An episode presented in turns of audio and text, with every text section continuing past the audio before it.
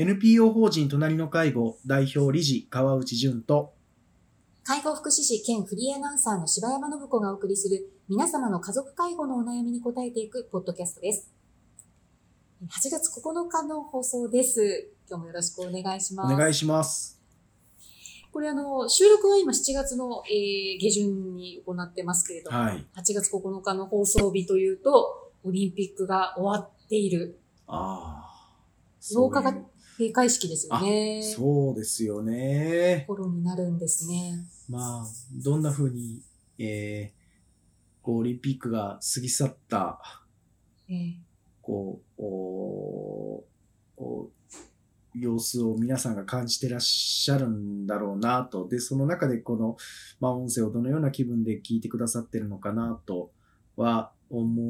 んですけど、うん。はいまあ、日本がどれだけのメダルを取れて、えー他の国と比べてどうだったかっていうことのその結果、あーもういろいろ出ているところもあると思うんですけど、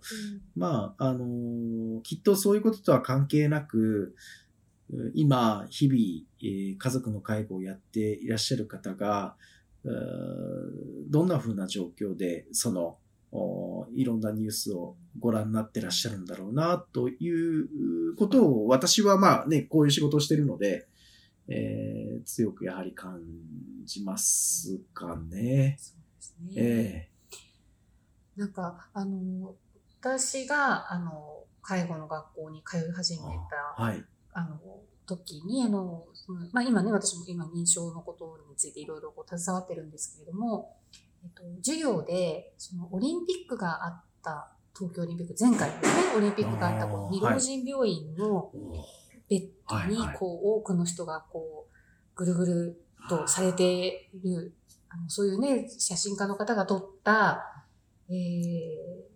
ー、ものを授業で見せてくださった先生がいて、なるほど。で本当すごいショックだったんですよ。そうですか。こう、聞いていたね、歴史の上の東京オリンピックの、ああ、華やすごい。こう、行動経済期、ね、成長真っただ中で、なんか日本中がもう祝ってたっていう、うんストーリーがね、やっぱり入ってたので、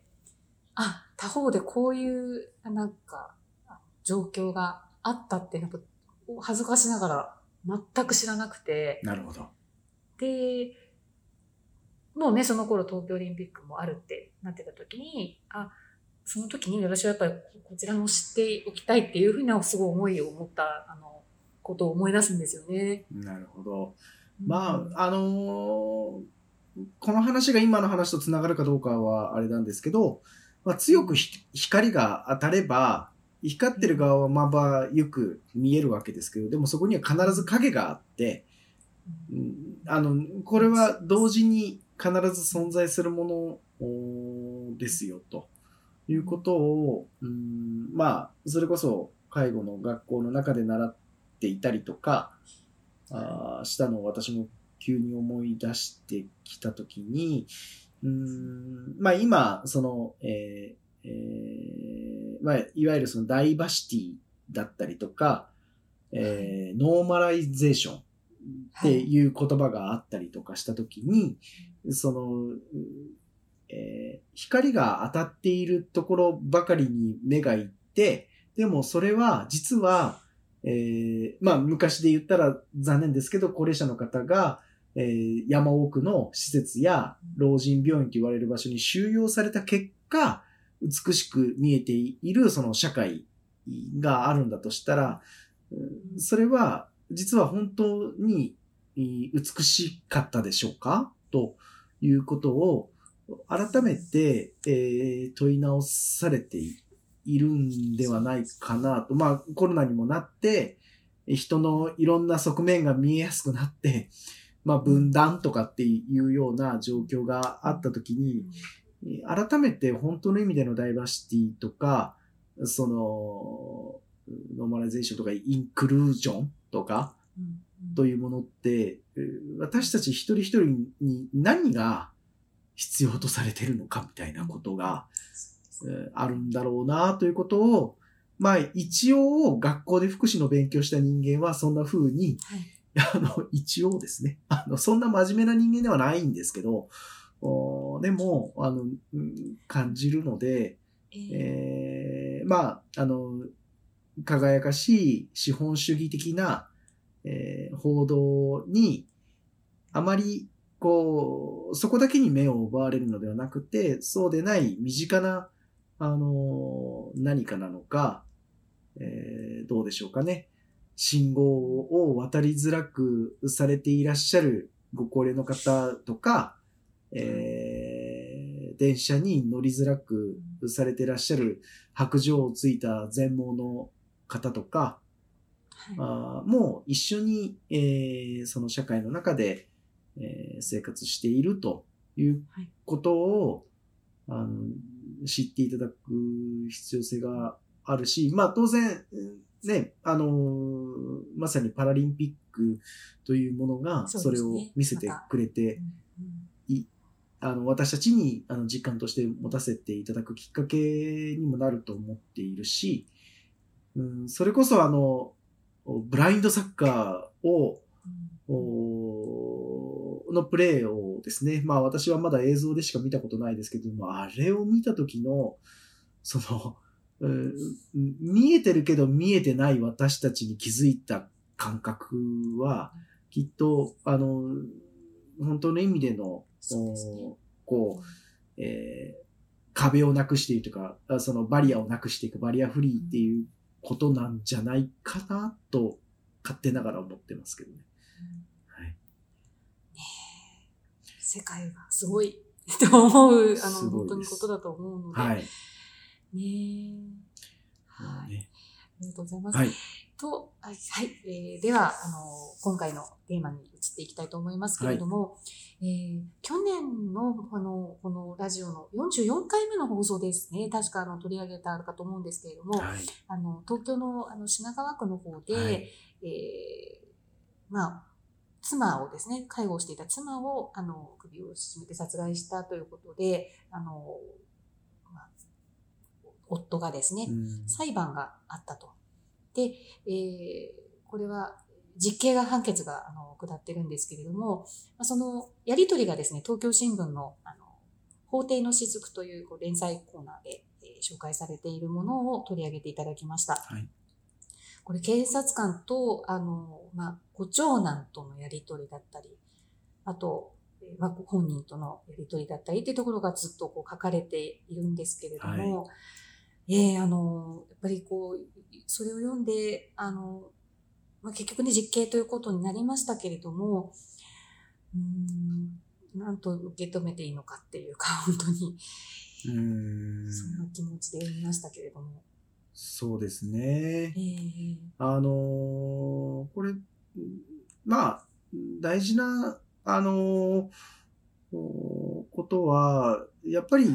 こう、確かに加害をされたのは、あのーまあ、お父様、お夫、おはい。だったりするわけなんですけど、でも、おそこだけに全てを、あの、なんでしょうね、えーその人のせいに全てしていっていいんだろうかということが問い直されているような、なんかそんなニュースな気がしていて、えー、なんか私たちの中に一緒に住んでいれば、近くにいればそれが安心だとか、家族が近くにいるから、なんとか家族でやれるであろうという、そういった認識が、こういった、あーその、お悲しい事件を引き起こしていってしまうのかなとも思うんですよね。えーえーあのー二世帯住宅を作り、い一緒の、そうですねそうですね、えー一つ屋根の下に行って、それが安心。はい。来られてって、はいね、お孫さんもいてってはいいう暮らしの中で起きたことですよね。うんでも、そこのこう、なんとも言えない、こう、本当は実は実体のない安心みたいなものが、あ家族の中に、介護というものが閉じ込められて、えー強く背負わされて、えーいるのが今の社会ではないかなということも、このニュースを通じて皆さんに、えー投げかけたい、いいところだと思うので、えーどうか、あの、うーんうんその家族の介護というものを抱え込んでいく、その、お社会でこうあるべきみたいなものに、えーこう従っていいく結果、こういったことも起きてしまう可能性があるんだという認識をこのお事件から受け取ってほしいなと。いうふうに、あの、私はあの日々相談を受けてて、えーはい。強く思った、感じたニュースでしたかね。はい。はい。うん。まあ、やっぱりその夫も、まあ、82歳ということですし、心臓に持病もあった中で介護をしていたっていう状況だったり、そのまあ、入院をね、あのしたいっていう。だけど担当医の方が、まあ、通院でも大丈夫だよって言われて入院できなかったとか、まあ、やっぱりこういろんなことが積み重なっていってるんですけれども、こう、まあね、その、お年齢とかこう、状態、その生活がやっぱ見えてこないと、なかなかやっぱ周りの人が気づきづらい。これ、うん本当難しい問題ですよね。いやー、あのーうん近くにいるから安心という、その、距離が近いことでの、まあ、すすごくわかりやすいですよね。あの、うんえー徒歩何分とか、えーうんどれぐらいの距離で声かけられますかっていうのは、あの、数字に落とし込める、うん可視化しやすい、はい、可視化しやすい。非常にう、んあの、うーんわかりやすい、いその、おなんでしょうかね。えーまあちょっと言葉が乱暴ですけど、えー親孝行してる感うんのある、う評価軸のような、気がするんですけど、でも、そのことと本当に今、あの、おっしゃってくださった、その、その方の生活実態が、あーつかめてるかどうかとか、えー本当に、こう、お穏やかな日々が流れてるかどうかというのは、やっぱり分けて考えていただいた方が、あの、いいのではないかなと思っています。あの、本当に象徴的なことではないかなと思います。だから、あの、同居していた、あの、息子さん夫婦も、あの、決して悪くないし、えーなかなか今の状況を、えー伝えきれなかった、そして自分で抱え込んでいってしまった、あの、この、おお父さん、うん、旦那さんも、じゃあ本当にこの人だけが悪いのかと、まあね、同じこと言っててあれですけど、うん、なんか私はそれだけじゃないような気がするんですよね。今のお社会の中での要請に応え続けていくと、そうですね。こうなるんだということを、ぜひ、私たちは、あの、重く受け止めるべきではないかなと思いました。はい。うんはい本当、このご長男がね、責任感が強くてうん真面目な父だったっていう、うん本当それが物語っている。いやーねねいや、あの、責任感が強いことは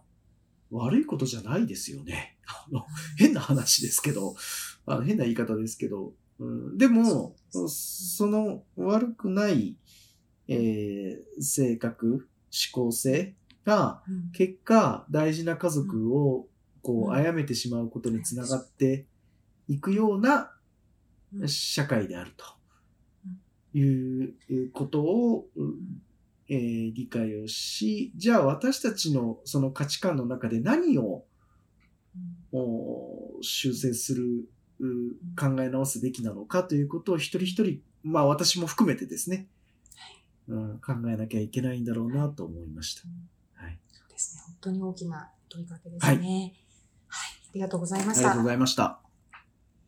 皆様の家族介護に関するお悩みを募集しております。ラジオネーム、年齢、性別、家族介護のお悩みをラジオアットマーク、老人介護 .com までお送りください。